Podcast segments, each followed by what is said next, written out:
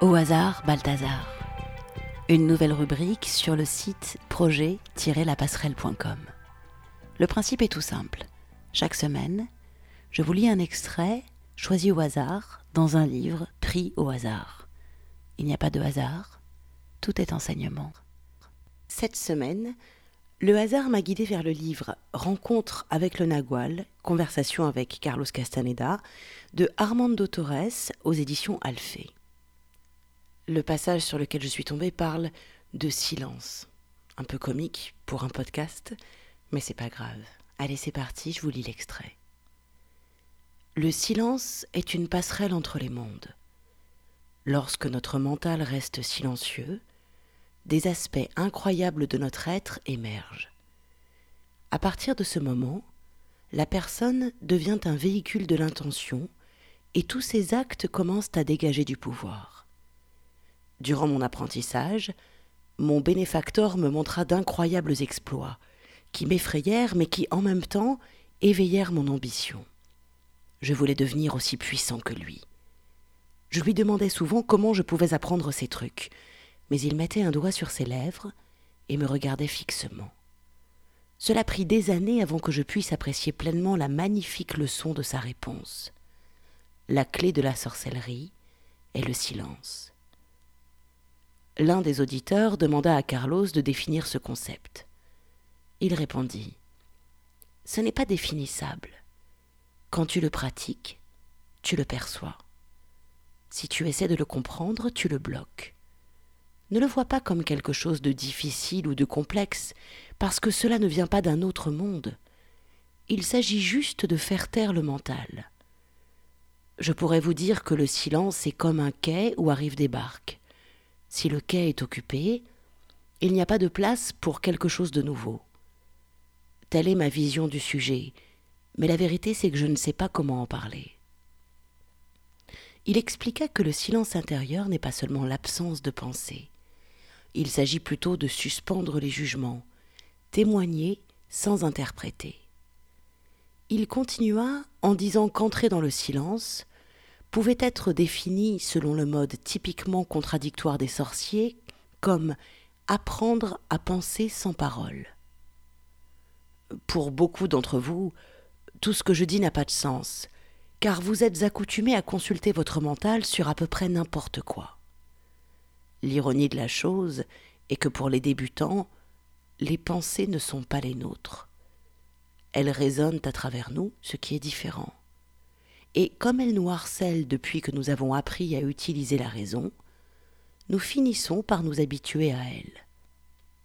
Si vous demandez au mental, il vous dira que l'objectif des sorciers est un non-sens, parce qu'il ne peut pas être démontré rationnellement.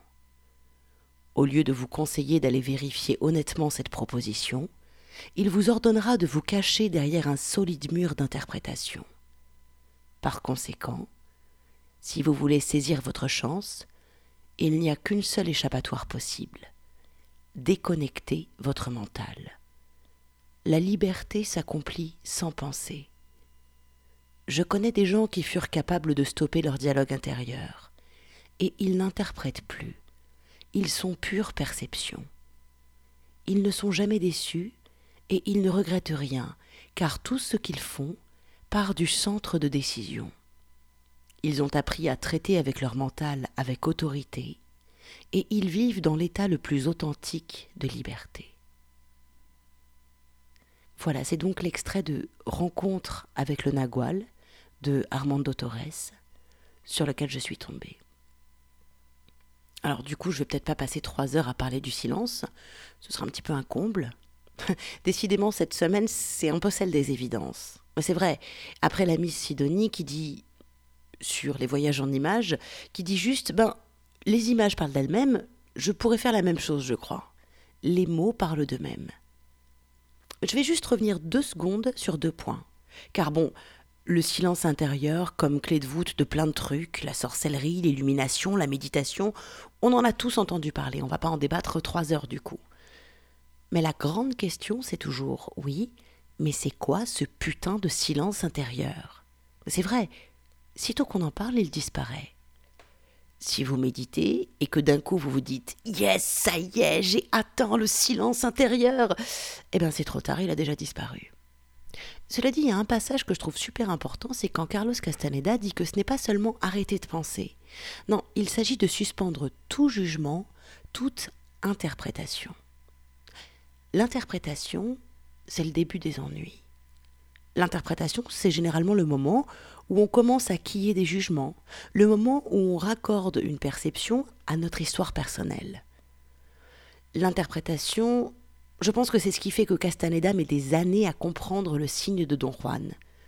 Au lieu de simplement voir que la réponse c'est le silence, il a dû passer par trois millions d'hypothèses. Il ne veut pas me le dire, je suis pas prêt, il me prend pour un con, il se fout de ma gueule, il garde ça pour lui, etc., etc., etc.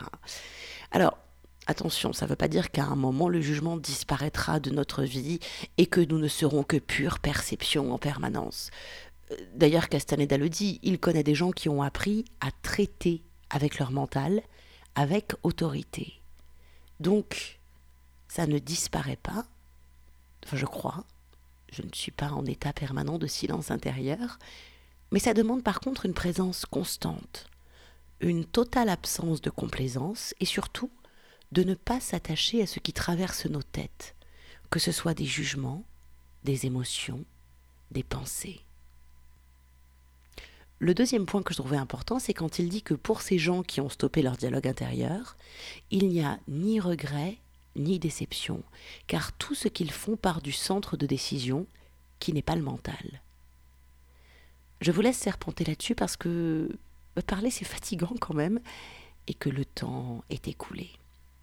Alors je vous invite à aller faire un tour sur le site projet-lapasserelle.com.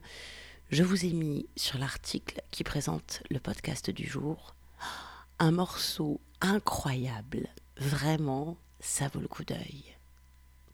Prenez soin de vous et à la semaine prochaine.